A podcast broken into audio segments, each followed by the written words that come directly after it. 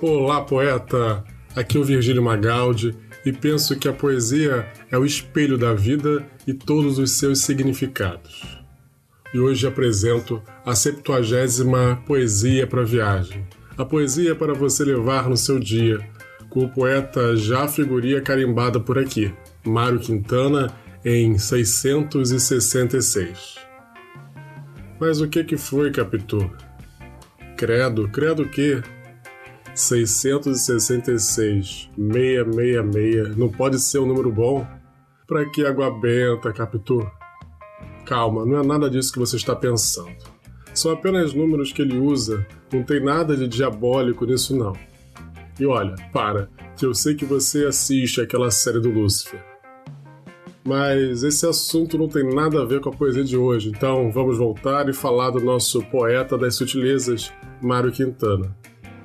Ele que já esteve conosco na 28ª Poesia para Viagem com bilhete, 37ª com Canção do Dia de Sempre, 46ª com Poeminho do Contra, 61ª com Escrevi um Poema Triste e hoje com 666. Você encontra esses episódios gratuitamente no Spotify. Ele que nasceu em 30 de julho de 1906, em Alegrete, no Rio Grande do Sul, foi poeta, tradutor e jornalista. Também conhecido como poeta das coisas simples, é considerado um dos maiores poetas do século XX. A linguagem que Quintana utiliza em seus textos é simples, fluida, introspectiva e muitas vezes irônica. Temas como o amor, o tempo, a natureza são os preferidos do nosso poeta. Mário foi um grande leitor e escritor. Escreveu obras poéticas além de obras infanto-juvenis. É autor de frases como Amizade é um amor que nunca morre. Tão bom morrer de amor e continuar vivendo. A indiferença é a maneira mais polida de desprezar alguém. O verdadeiro analfabeto é aquele que sabe ler, mas não lê. Não faças da tua vida um rascunho. Poderás não ter tempo de passá-la limpo. Uma vida não basta ser apenas vivida, também precisa ser sonhada. O poema 666 está no livro Esconderijos do Tempo, de 1980. Se tem uma coisa que Quintana faz muito bem, é refletir sobre a vida e suas simplicidades. Esta poesia é um exemplo disso. Mesmo com poucas palavras, veja se não conseguimos concordar com ele.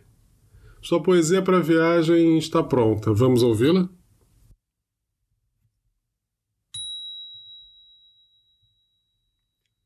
Seiscentos e sessenta e seis de Mário Quintana.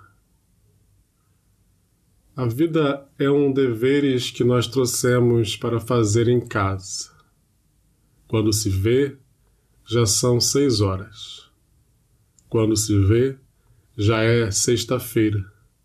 Quando se vê, passaram sessenta anos. Agora é tarde demais para ser reprovado. E se me dessem, um dia, uma outra oportunidade, eu nem olhava o relógio. Seguia sempre, sempre em frente iria jogando pelo caminho a casca dourada e inútil das horas.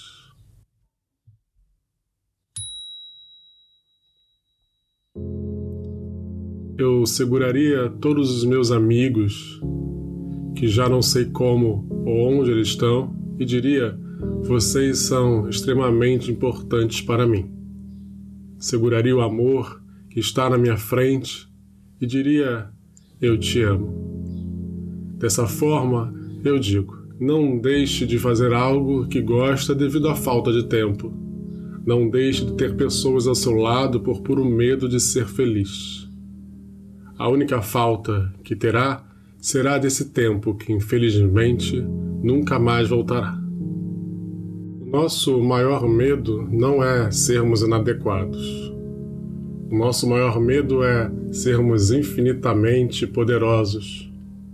É a nossa própria luz, não a nossa escuridão, que nos amedronta. Sermos pequenos não engrandece o mundo. Não há nada de transcendente em sermos pequenos para os outros não se sentirem inseguros ao nosso lado. Todos estamos destinados a brilhar como as crianças. Não apenas alguns de nós, mas todos. E, enquanto irradiarmos a nossa admirável luz interior, inconscientemente estamos a permitir aos outros fazer o mesmo. E, quando nos libertarmos dos nossos próprios medos, a nossa presença automaticamente libertará os medos dos outros. Obrigado pela sua companhia. Se gostou, compartilha, marca no Instagram, conta para todo mundo.